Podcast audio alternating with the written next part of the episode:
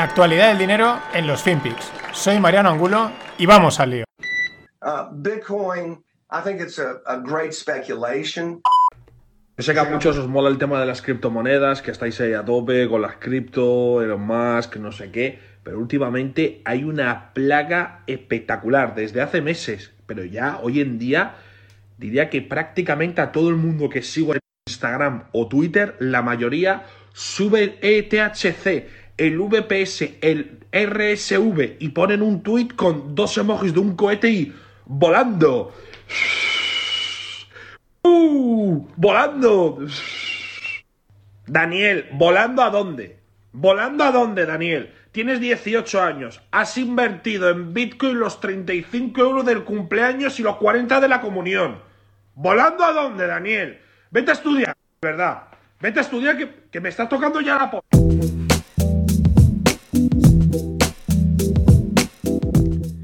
Y esta es una de las razones por las que Ibai Llanos pues es un semidios, podríamos decir. Porque, vaya crack, ese sentido común que es el que no hay que perder. ¿Qué tal, no financieros? Aquí este es el vídeo que colgaba este fin de semana que resume lo que es el mercado cripto. Luego hablaremos de él, luego al final hay mucho que comentar porque ha sido la, comidilla, bueno, Elon Musk y tal. Y, pero bueno, eh, por el chaval de 18 años, pues es que acaba de llegar, pero es que hay otros que, también acaban de llegar, aunque tengan más años. Y to the moon, to the moon. En fin, qué grande es. Vamos un poquito a Estados Unidos. Se espera descongestión portuaria para agosto. Ojo, tema de los contenedores, escasez de contenedores, los fletes disparados, eh, todo derivado de la pandemia. Pues esta parece una buena noticia. De, de todas formas, perdón, es de aquí a agosto, o sea, quedan tres meses y luego veremos lo que nos comentaba Ino en, en esos vídeos tan chulos sobre que explicaban esta situación. Si luego las, portuarias, perdón, las, transitarias, las que controlan los contenedores, deciden eh, seguir aprovechando la situación o no. Pero esto sería una buena señal para el comercio internacional. Empiezan en Estados Unidos, por aquí, por allá, en fin. Buena noticia, la cosa ahí se empieza a ponerse en su sitio. Siguiendo en Estados Unidos, JP Morgan Chase, que es la parte comercial, retail, ¿no? De pie de calle, US Bancorp y Wells Fargo se van a unir en un programa piloto que ofrece tarjetas de crédito a personas sin credit score, ¿vale? Eh, esto es que, bueno, según tus ratios financieros y tal, pues te dan crédito o no, te dan tarjeta. Bueno, pues quieren eliminarlo y lo único que mirarían serían los historiales de las cuentas y los giros que hayan tenido. O sea, como relajar un poco las, las condiciones para identificar gente que financieramente sea responsable, lo cual por un lado está bien, porque quizás los credit scores son demasiado estrictos, pero por otro lado, ojo, porque lo que está es ayudando a que se endeude gente que a lo mejor no debería, que para eso están los credit scores. En fin, interesante. También por la parte del control, ¿no? De, cómo nos controlan, de cómo detectan cada gasto, cada cual, hasta el punto de, mira, a ti te dejo pedir pasta, te dejo gastar o no, que por ahí van los peligros y los riesgos de las famosas CBDCs, de las Central Bank Digital Currencies, que ya lo hemos hablado muchas veces, que si sí, que si no, que si vienen el mes que viene, que si no dentro de cinco años, que si no son viables, pero todo gira en torno a lo mismo, datos, control y ya cuando entran a controlar lo que puedes y no puedes gastar, pues ojo, pero vamos hacia ahí, así que hay que tenerlo en cuenta. La semana pasada salieron los resultados de Airbnb y oye, muy bien, están un 5%, en ventas por encima del 2019, importante, no del 2020 que evidentemente no debieron de vender ni al apuntador un 5% por encima de las ventas. ¿Qué es lo que pasa? Que han sabido reenfocarlo, también es parte de, la evolución natural de lo que ha sucedido. ¿Por qué? Porque la gente ha empezado a coger estancias más largas, incluso un poquito más premium, ¿no? Bueno, has estado un año sin viajar, has ahorrado dinero, voy a hacerme un viaje un poquito más largo y voy a cogerme el piso o el sí, el piso, el albergue o lo que sea, porque hay de todo, un poquito superior, ¿no? Y con eso ya eh, han conseguido, aparte que lo hayan fomentado, evidentemente, un 5% por encima de ventas. Están presentes ya en 100.000 ciudades, que es espectacular. Esto es uno de los ejemplos de la, del modelo lean digital, mm, ágil, rápido, porque es, muchísimo, porque realmente tampoco es grande, pero tampoco es tan, tan, tan, tan grande, por así decirlo. Y por último, otra idea importante, anuncian una actualización de producto, es decir, de la web, de lo que ofrecen eh, la única o la última hecha en los últimos 12 años, es decir, llevan 12 años sin hacer nada, entre comillas, y para el 24 de este mes. Así que interesante, importante, porque estos, pues ahora mismo yo creo que son referencia en modelos vacacional 2.0, por así llamarlo. Y la noticia de hoy es que Warner Media, que está en propiedad de ATT, que es una, una empresa de telecomunicaciones tochísima americana de toda la vida, la telefónica americana, bueno, pues Warner Media la van a extindir y la van a fusionar con Discovery. Eh, ¿Qué marcas al final? ¿Qué es lo que. ¿Qué marcas hay dentro? Pues está, evidentemente, Warner, DC Comics, HBO, Eurosport, la CNN, los derechos de Roland Garros, de la NBA, Harry Potter, Matrix, El Señor de los Anillos. Un auténtico pepinaco. La mayor librería de vídeo, 200.000 horas disponibles. Los accionistas de Discovery van a poseer el 29% de la compañía y los de, y los de ATT el 71%. Una del mundo, de lo que es el mundo de media de entretenimiento, pues una fusión cuanto menos importante. Y de una fusión a otra fusión. Esta vez en el mundo startup, entre comillas, son estas startups que están ahí ya, podríamos considerarlas empresas, pero también se habla de ellas como startups porque ya son tan grandes, ganan pasta. De hecho, aquí hago el paréntesis. Normalmente en el tema de startups se refiere, se suele decir, cuando una empresa ya empieza a ganar dinero, muchas veces se suele ya considerar como que ya dejas de ser startup. Pero claro, si aún tienes posibilidades de crecer, si aún te estás pidiendo rondas de financiación, ¿vale? Porque siempre hay con estas grandes. Pero bueno, que me estoy yendo. ¿De qué fusión hablo? Hablo de una fusión en Indonesia, en el sudeste asiático. Gojek o Gojek con J y Tokopedia.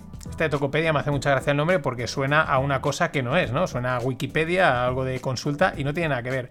Gojek o Gojek es una app eh, tipo Globo o tipo Globo más Uber, es una super app que permite hacer muchas cosas, opera en Indonesia, Singapur, Vietnam y Tailandia. Y Tokopedia es comercio electrónico y pago electrónico. Nada que ver con lo que podríamos pensar. Y bueno, dan lugar a la mayor fusión en Indonesia. Otro ejemplo, lo que nos, lo que nos comentaba Carlos Otermín, de lo que se está moviendo, la velocidad, el volumen que se mueve en esa, en esa zona, es vamos, la cosa está caliente. Conjuntamente eh, mueven 22.000 millones de dólares en transacciones. Una auténtica barbaridad. Espectacular. Y bueno, Michael Barry, es una pena porque el tío ha dejado Twitter y ya no hace sus 3-4 tweets que tenías que pillarlos porque enseguida los borra. Y siempre mola porque es un pensador against the box, out the box, como lo quieras ver. Es un pensador independiente que suele acertar. Como en esto, ha salido porque esta gente, como tiene sus fondos de inversión, tienen que publicar sus posiciones. 530 millones es su short sobre Tesla, su, apuesta a la caída de las acciones de Tesla vía opciones put, pero 530 millones. ¿Dónde están puestos? No está aún claro, pero bueno, Tesla lleva una caída de un 40% desde máximos. Él no entró en máximos máximos, entró un poquito más, pero estará cerquita ya, si no, de empezar a canjear esa cantidad de pasta. Es una pena, porque Barry, pues, mm, tiene esas ideas distintas, la gente se reía de él y tal, pero este es de los que, como Buffett, como Masayoshi y esta otra tropa, que al final son ellos los de ríe el último, ríe mejor. Y seguimos fomentando la inflación. Darle las gracias a Andrés por su aportación, Caña y Gilda su salud y nada, también darle las gracias de parte de Lagarde y de Jerome Powell porque lo vamos a... Bueno, ya lo hemos conseguido, ya la semana pasada ya la inflación se disparó, pero vamos en buen camino. Gracias Andrés.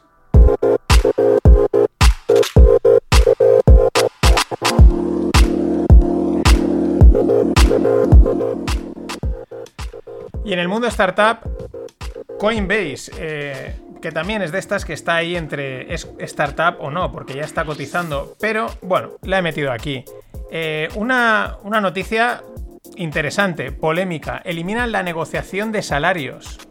Dicen que, bueno, eh, no les parece justo, movidas de estas de nuevas formas del management. Es interesante porque también tiene su lógica. Oye, te evitas que eh, alguien pueda estar ganando más que otra persona simplemente porque ha sabido negociar mejor, pero también por otro lado, si ha sabido negociar mejor, eso que se lleva. Una de las cosas que aluden es que han visto, y esto yo lo he oído bastante en primera persona, es que eh, esto perjudica a las mujeres y a la gente distinta de etnias minoritarias y esas cosas, ¿no? Porque los hombres blancos parece ser que somos mejores negociadores o más agresivos, nos tiramos a la piscina antes, aunque no tengamos ni idea, y al final rascamos más.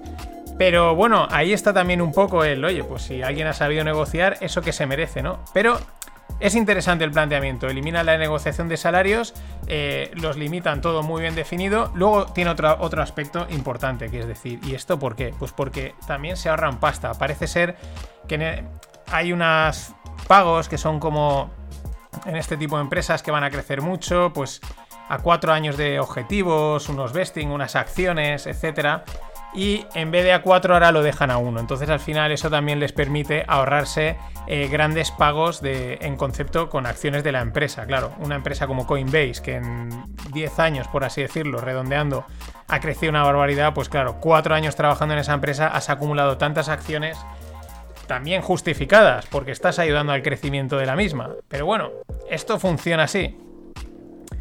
Y vamos con una española, B-Soccer, que si no la conocéis, pues os la presento. También os dejo en la newsletter el podcast en el que de Cafan, en el que entrevistaban a Manu Heredia, que es el fundador y mola un montón porque cuenta un poco el proyecto. Es un proyecto estos nacidos desde la nada. Eh, monta una web para publicar resultados de fútbol y eso empieza a coger tráfico porque el fútbol tira lo que no está escrito y empieza a coger tráfico y tráfico y ahora vamos, son líderes mundiales, líderes mundiales. Si no me, ahora me viene a mente, creo que es desde Málaga líderes mundiales en información del fútbol. 400 millones de impresiones diarias, 6.000 millones de impresiones este último mes. La impresión es cuando tú, esa aparición, ¿vale? Tú buscas en Google, pones zapatos rojos y cada link que sale y tú ves, eso es una impresión, ¿vale? Pero es una barbaridad, 400 millones de impresiones diarias. Os lo digo porque nosotros, eh, y 6.000 millones este mes, nosotros en Yoquar estamos encantados y tenemos eh, 500.000 impresiones al mes. O sea, eh, ojalá, bueno, esto es una barbaridad y es una cosa muy humilde lo nuestro. Pero ole por esta gente, y os recomiendo el podcast, está muy chulo porque muy llano, muy, muy sencillo, explica cómo han llegado hasta ahí y lo que les queda, porque es espectacular. Y otra cosa, lo que tira el fútbol, es que es acojonante. Ronda de 40 millones para Impress. Es una startup del sector dental que ya opera en 75 ciudades. Ortodoncia invisible. Pero 40 quilates, 40 quilates que les han enchufado. Unexpected. ¿Cómo mola? Y vamos con el tema del día que es, y está siendo en las últimas semanas, el tema BTC. ¿Qué ha pasado? Que han... Vamos, Elon, eh, todo salta porque Elon en... De repente alguien por ahí, como... Eh, perdón. Eh, cronología de los hechos, que me estaba liando. Elon Musk dice que Bitcoin, que paralizan las compras de Bitcoin, que están pensándoselo porque eh, puede que no tenga criterios SG, que no es medioambiental, que la huella de carbono y tal, ¿no? Y eso desata que Bitcoin empieza a corregir, empiezan a saltar toda la comunidad fanática, ciega total, de decir, ah, es que tal, que si no, porque Bitcoin es verde, no sé qué, a criticarle, a darle palos, etcétera. Y entonces la segunda, la segundo, el segundo capítulo de esta historia es que este fin de, pues alguien en una cuenta pone, eh, no descartéis que Tesla coja y venda sus bitcoins. Y entonces llega Elon, que es troll máximo, y le contesta, indeed, ¿no? de hecho, o sea, como diciendo, sí, puede pasar, o lo estamos haciendo. Bueno, bueno, bueno, bueno, la que, bueno, ya atacándole todo el mundo por todos lados, no tienes ni idea, el tío contestando. De hecho, por ejemplo, a un famoso pamper scammer, porque es un pamper scammer que se llama McCormack, eh, ponía, ponía ahí un hilo metiéndose. Primera que lo quería captar para el podcast, metiéndose con él, y este le dice, le contesta: Mira, por tu hilo eh, me hace ir directo todo a Dogecoin. Pero es que luego cogía a, Michael Mad Sailor. Esto sí que era espectacular. Y entonces en un hilo Sailor de estos también, de, de marcarse un triple de las siete ventajas de Bitcoin, no sé qué, una cosa muy de Michael Mad Sailor, el tío le contesta Sailor Moon, pero tal cual, de troll absoluto, le mete Sailor Moon. Y entonces llega alguien y mete un GIF de Sailor Moon, de los dibujitos. Y el tío le contesta esto, Elon Musk, dice, lo que tiene que hacer este es vestirse Sailor Moon en los próximos carnavales y tatuarse Bitcoin y tal. O sea, en modo troll absoluto. Bueno, y han empezado a meterse, claro, por todos los lados, pero él ha empezado a sacar artillería. Dice, Bitcoin no está descentralizado. Alegando al tema chino, a lo que ha pasado en unas mineras de Xianjiang, creo que es el nombre, en el que se cayeron los centros de minado, el hash rate cayó, como diciendo, esto de descentralizado no tiene Nada. Y sigue apostando diciendo lo que ha dicho desde, desde que antes de comprarse Bitcoin, que lo importante es la velocidad de las transacciones y los costes de las mismas, y que por eso eh, pues apoya Dogecoin o es donde él está y porque también le están tocando las pelotas y dice, pues ahora veréis. ¿Cuál es la otra contraparte que comentaba Diego Parrilla, analista macro, que tiene un post en LinkedIn sobre Bitcoin muy bueno? Dice, es que Tesla puede que haya puesto en riesgo sus créditos de carbono. ¿Por qué? Porque es con lo que más dinero está haciendo actualmente. Como se considera una empresa puramente SG, coches eléctricos, etc., le sobran créditos de carbono que revenden en el mercado y ganan una pasta. Su principal fuente de ingresos actualmente de Tesla son los créditos de carbono. ¿Qué pasa? que si tienes Bitcoin, compras Bitcoin y catalogan a Bitcoin de que no es no ESG, de que no es medioambiental, no es socialmente responsable, de gobernanza, lo que queramos ver. Ya digo, es una narrativa, puedes poner en riesgo todos esos créditos. Incluso la catalogación de empresa como ESG, por lo tanto ya no es invertible dentro de los, de los índices mundiales, bla, bla, bla. Y este apuntaba que podían ir por ahí los tiros. Ojo, porque Square la de pagos de Jack Dorsey, también decía que de momento paralizaban las compras de Bitcoin, que se tiene que resolver el tema este del low carbon, del tema de la, huella de carbono, etc. Bien sea porque lo piensan, bien sea porque dicen mm, voy a perder más como me, me cataloguen de no SG por estar con Bitcoin, o no. Ahí está el tema. Otro detalle. Ojo porque Elon Musk junto a Peter Thiel son fundadores de PayPal saben cómo funciona el tema del dinero y hace tiempo que no se sabe quién es, no se sabe y eso es sospechoso quién es Satoshi Nakamoto. De hecho, siempre se ha especulado que Elon podía ser Satoshi Nakamoto. Vamos a especular un poco. ¿Quién puede creerse con ganas de jugar con una moneda tanto como su creador?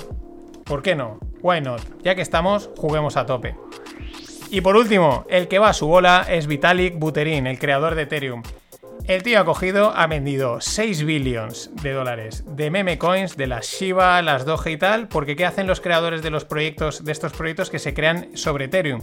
Le regalan monedas, le dan, toma, para ti. Bueno, pues el tío ha cogido, ha vendido 6 billones para financiar proyectos más, o sea, ya vendió 1000, ahora otros 6, creo que casi todos han ido dedicados al tema de COVID en la India. Y el tío ha hecho un mensaje y ha dicho, por favor, si cread los proyectos que os dé la gana, pero no me enviéis monedas, o si me las enviáis, avisadme, porque porque a este tío el dinero le da igual, es lo que quiere es crear y revolucionar el mundo tecnológico financiero, que probablemente lo esté haciendo, tiempo al tiempo. Esto ha sido todo por hoy, hasta mañana.